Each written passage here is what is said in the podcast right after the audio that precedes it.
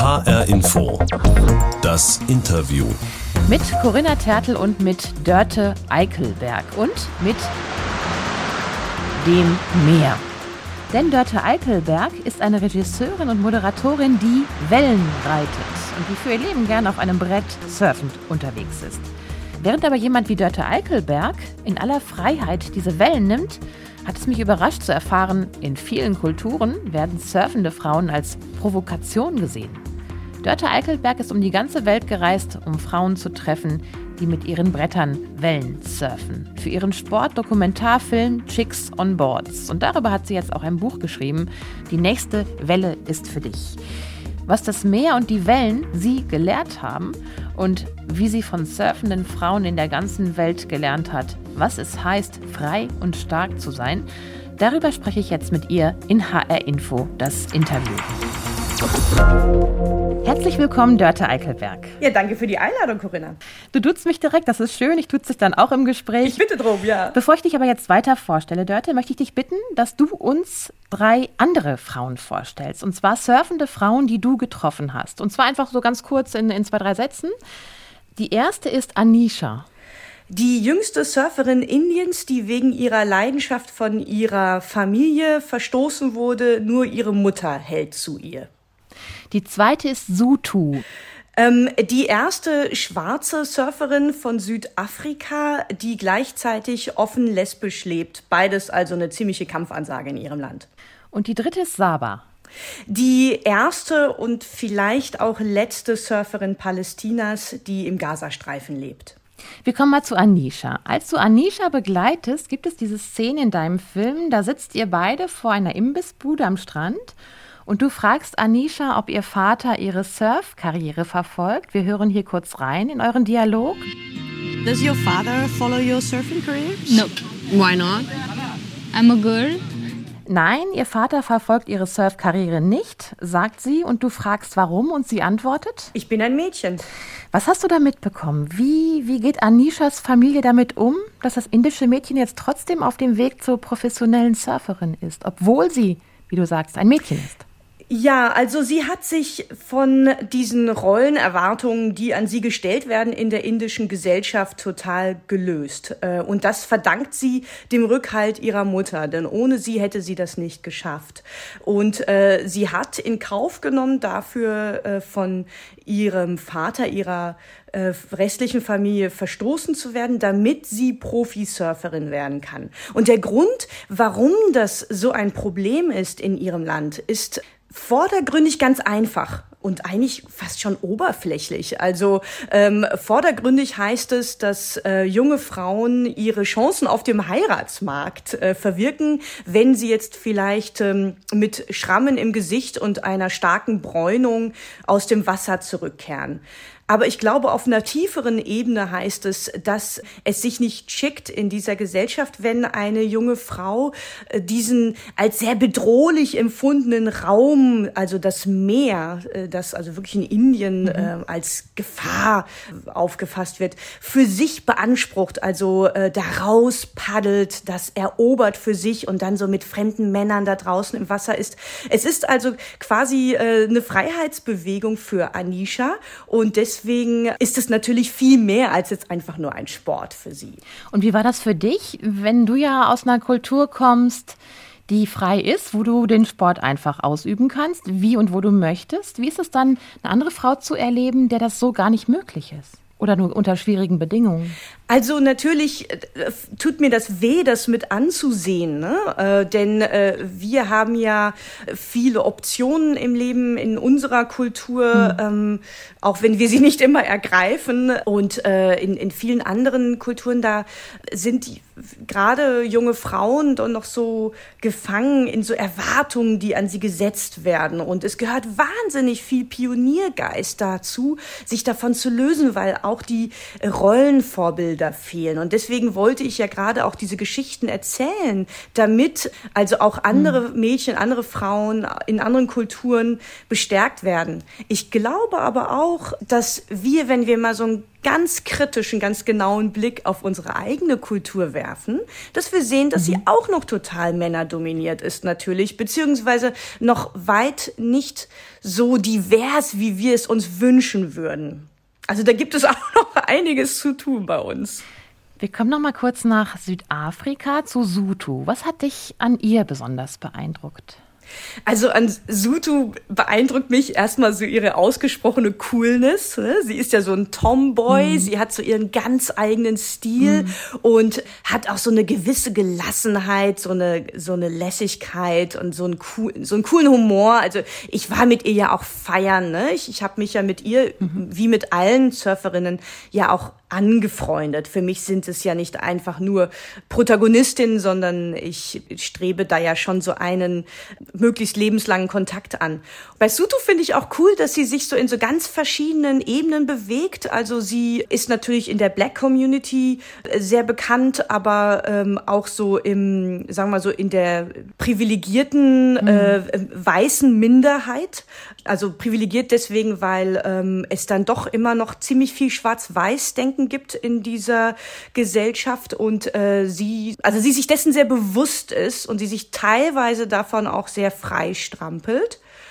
Und sie geht so ihren ganz eigenen Weg. Und sie ist ja auch zehn Jahre älter ähm, als Anisha. Und mhm. all diese Surferinnen, die ich besucht habe, und in dem Buch beschreibe ich ja noch weitaus mehr mhm. Surferinnen, als ich in dem Film beschreibe, die ähm, die decken ja auch unterschiedliche Altersgruppen ab, unterschiedliche Kulturen. Also man kann sich dann ganz guten Überblick auch mhm. verschaffen über die Situation von Frauen in unterschiedlichen Kulturen. Du hast gerade gesagt, lebenslangen Kontakt, wenn möglich. Ist es auch bei Saba so in Gaza? Denn zu Saba hast du ja am Strand gesagt, ähm, das sieht man im Film, aber eben kann man auch im Buch nachlesen, als ihr da am Strand steht, das könnte jetzt dein letztes Mal in den Wellen sein und ist sie jetzt wirklich verheiratet und äh, fernab von den Wellen? Zu Saba halte ich auch immer noch den Kontakt, wenn auch es bei ihr natürlich deutlich schwieriger ist aus, also nicht zuletzt aus sprachlichen Gründen, ne? also da muss immer so, ein, mhm. so eine Übersetzungssoftware äh, herhalten und okay. das hat natürlich wahnsinnig hohe, äh, eine wahnsinnig hohe Fehler Fehlerquote. Mhm. Und ähm, frage sie auch immer wieder, sag mal, surfst du noch? Aber ehrlich gesagt, da bekomme ich selten eine mhm. äh, Antwort drauf und ich gehe davon aus, dass sie es nicht mehr tut. Sie ist mittlerweile verheiratet und hat zwei Kinder. Ne? Also surfen gehen ist für sie jetzt echt ein Luxus, den sie sich nicht gönnen kann. Bekommt dann das Surfen in so Ländern und Kulturen und bei den Frauen, die du beschreibst, einfach eine ganz andere Dimension? Das ist ja viel mehr als das rein Sportliche, ne? Ja, total, total. Und das ist mir auch ganz wichtig, dass man versteht, dass wir hier nicht von einem Hobby sprechen.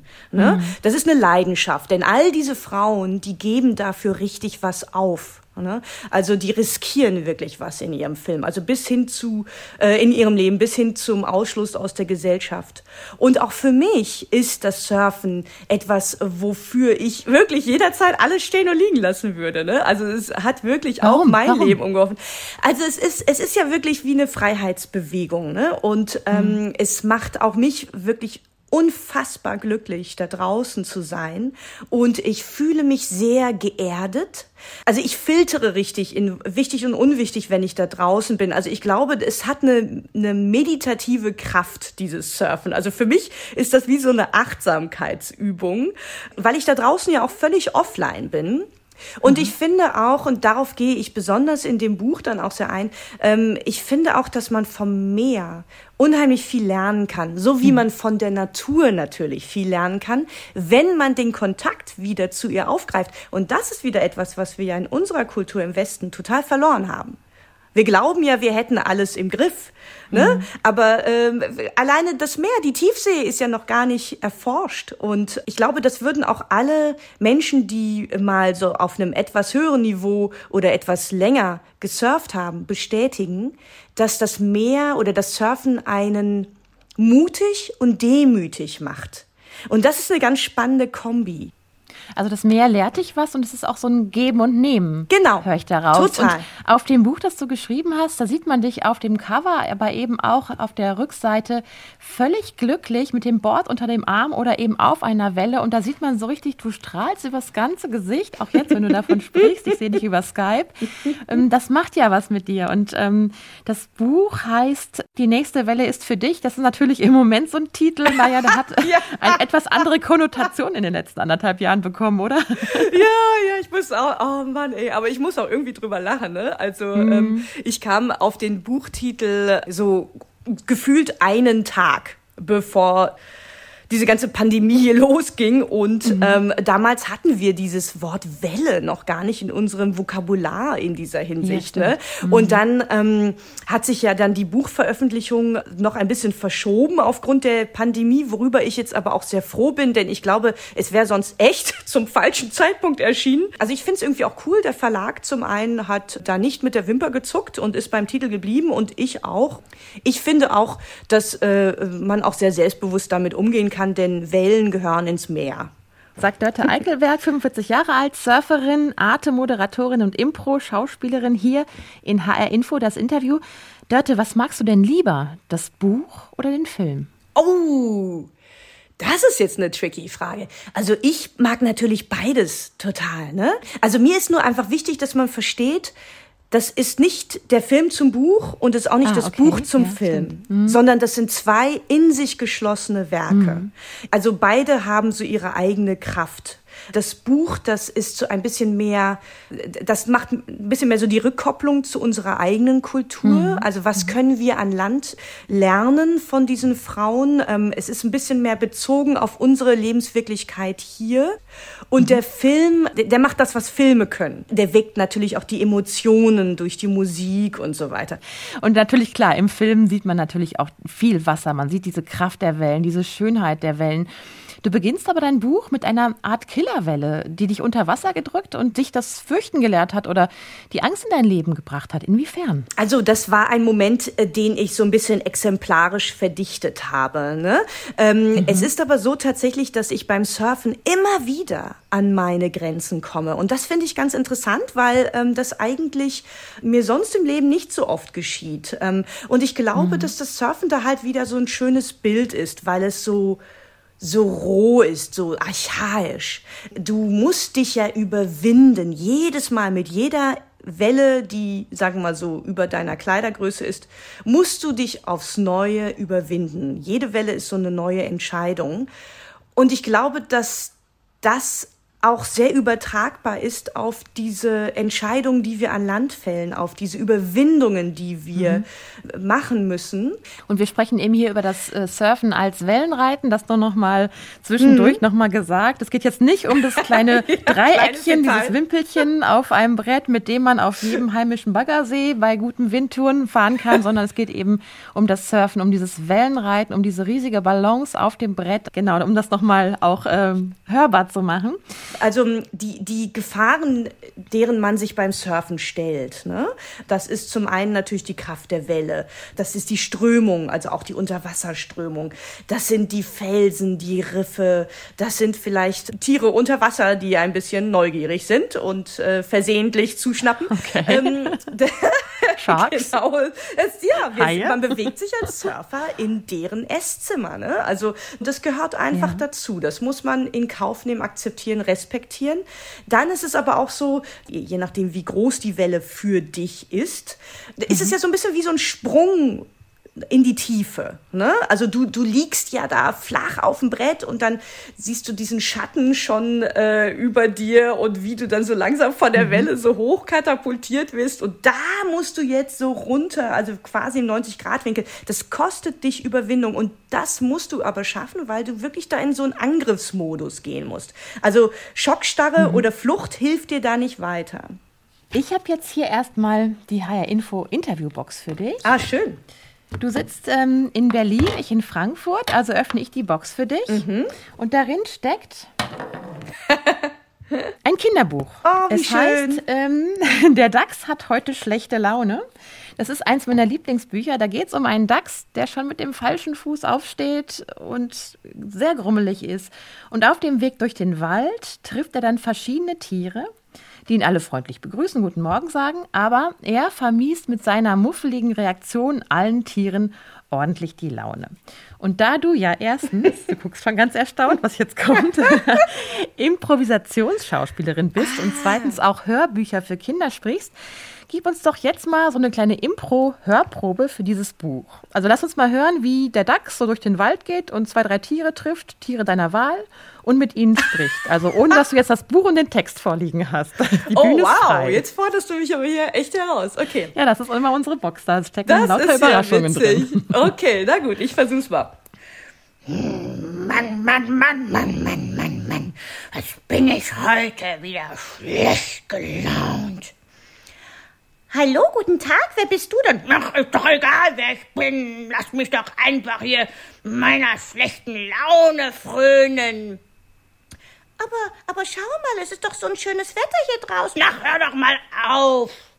Sag mal, lieber Dachs. Ich bin doch kein Dachs. Doch, du siehst doch aus wie ein Dachs. Äh, wie, wie, äh, was, wieso? Ja, du siehst aus wie ein sehr, ein sehr netter Dachs eigentlich. Guck mal, du hast so ein flauschiges Fell. Und eigentlich, ehrlich gesagt, ich mag total, wie du gehst. Was? so eine Art. Ich applaudiere. Und das jetzt von, von jetzt auf gleich. Also du hast sowohl die Geschichte im Kopf als auch die Stimmen. Ähm, toll. Ich, äh, ich möcht, bin gespannt, wie deine Version von dem Dachs und der schlechten Laune weitergeht. Bei Gelegenheit, wenn du mal Zeit hast, kannst du ja das nächste Buch schreiben. ähm, kommst du denn auch überhaupt zur Schauspielerei zurzeit bei all deinen vielen Sachen, die du machst? Also ehrlich gesagt jetzt gerade überhaupt nicht, was echt schade ist. Ähm, ich würde das eigentlich total gerne wieder machen. Die einzige äh, Sache, die ich so rübergerettet habe jetzt in mein äh, jetziges berufliches Dasein, ist, dass ich äh, Workshops gebe für Impro-Theater. Und zwar lustigerweise hauptsächlich für Menschen aus der Kreativbranche.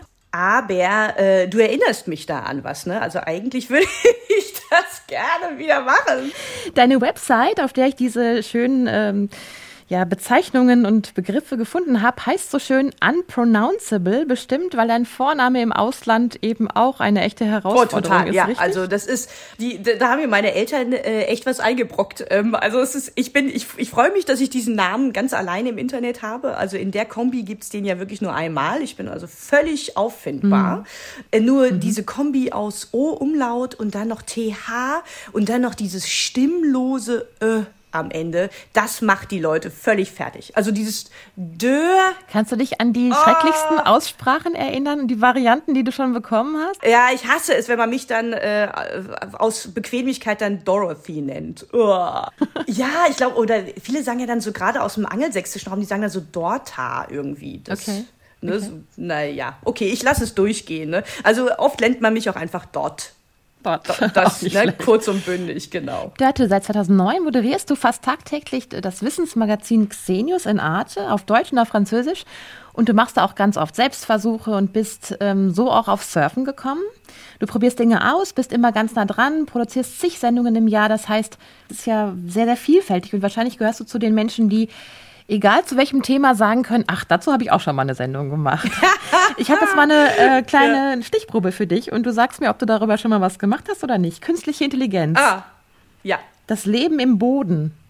Ja. Also Organismen im Boden, Le Bodenorganismen. Ja, ja, ja. Mhm. Raumfahrt, Ja, natürlich, ganz viele. Mhm. Sternschnuppen. Nee, das nicht. Das wäre aber ein schönes Ah. Thema.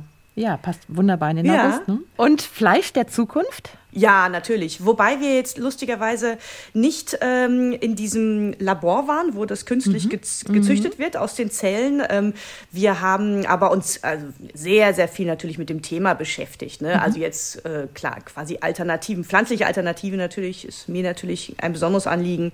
Dir ein besonderes Anliegen, sagst du, weil du dich vegan ernährst. Ja, ja. Ernährst du dich nur vegan oder lebst du auch vegan? Also trägst du Lederschuhe oder geht es eher dann bei dir um die Ernährung? Es geht tatsächlich um das ganze Leben. Also ähm, ich versuche das möglichst konsequent, konsequent mhm. durchzuziehen. Also mir ist durchaus bewusst, dass hundertprozentig konsequent gar nicht möglich ist. Okay. Ähm, mhm. Aber äh, natürlich trage ich keine Lederschuhe, ähm, auch alleine, weil ähm, das jetzt auch eine irrenführende Symbolwirkung nach außen hin hat. Ne? Mhm. Ähm, aber mhm. ich würde es auch gar nicht wollen. Außerdem gibt es mhm. so viele Alternativen, ist überhaupt gar nicht nötig.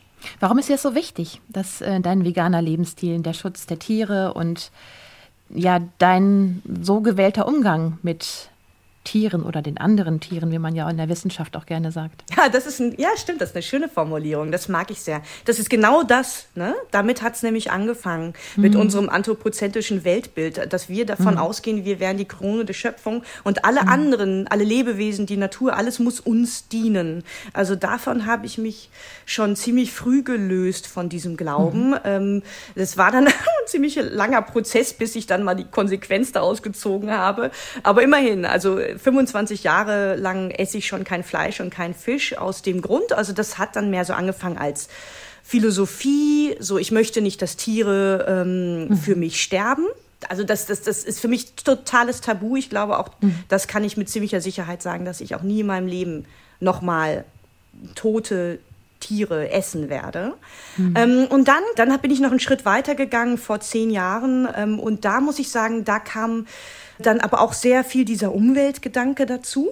Dann natürlich das große Ganze, so von wegen, ich möchte jetzt in Zukunft auch nicht mehr, dass Tiere für mich leiden.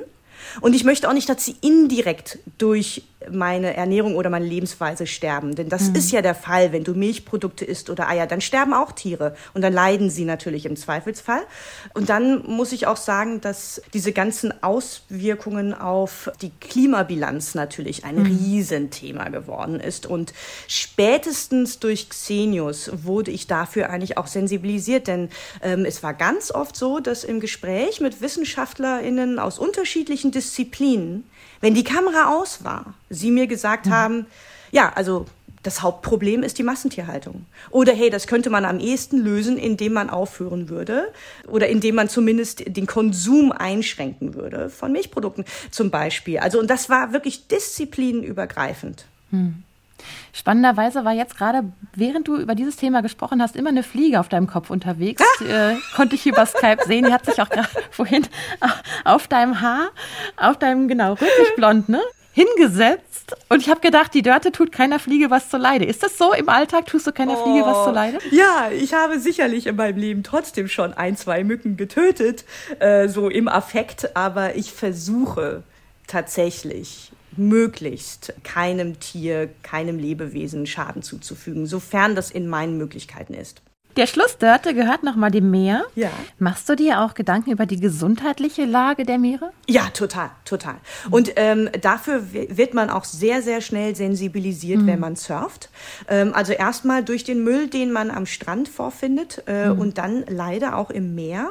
Und mhm. ähm, deswegen organisieren sich auch ganz viele SurferInnen äh, mit so Beach-Cleanups. Und ähm, ich glaube, wenn man sich so viel mit der Natur beim Surfen zum Beispiel auseinandersetzt, dann wird man auch daran erinnert, wie wichtig das ist. Ne? Also was wir mit den Weltmeeren machen, es ist wirklich fahrlässig. Ne? Wie wir es überfischen, wie wir es verschmutzen, vermüllen. Es ist wirklich an, an höchster Zeit, dass wir etwas daran ändern. Und ich glaube, wenn du gerne am Meer bist, egal ob du surfst oder ob du auch einfach nur gerne da im Schatten sitzt und aufs Meer schaust, wenn du lernst, das Meer zu schätzen, dann willst du es auch schützen. Schließ mal bitte die Augen und lausche.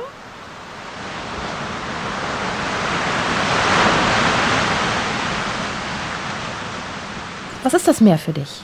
Ach, ein, ein Sehnsuchtsort. Also wenn ich das so höre, dann möchte ich sofort da raus paddeln. Ne? Also das, mhm. das, ich kann mich auch am Anblick von Wellen nicht satt sehen. Ne? Also mhm. egal, ob ich sie jetzt surfe oder nicht, also das Meer fasziniert mich einfach. Ähm, in dieser ja, Unfassbarkeit. Du, du lernst ja nie aus, die Wellen zu lesen, zu verstehen. Die, diese, diese Materie ist ja auch nicht fassbar. Die Farben ähm, sind mhm. schwer zu entziffern. Und das finde ich faszinierend. Und, und für mich ist das Meer also wirklich ein Ort, wo ich hingehöre. Also die, dieser Ort macht mich einfach glücklich. sagt Dörte Eickelberg, 45 Jahre alt, Moderatorin, Filmemacherin, Schauspielerin, Autorin und begeisterte Surferin. Ganz herzlichen Dank für das Gespräch. Vielen Dank, Corinna. Und diese Sendung HR Info, das Interview, gibt es auch als Podcast in der ARD Audiothek und bei Spotify. Sie können uns natürlich auch gern abonnieren. Und mein Name ist Corinna Tertel.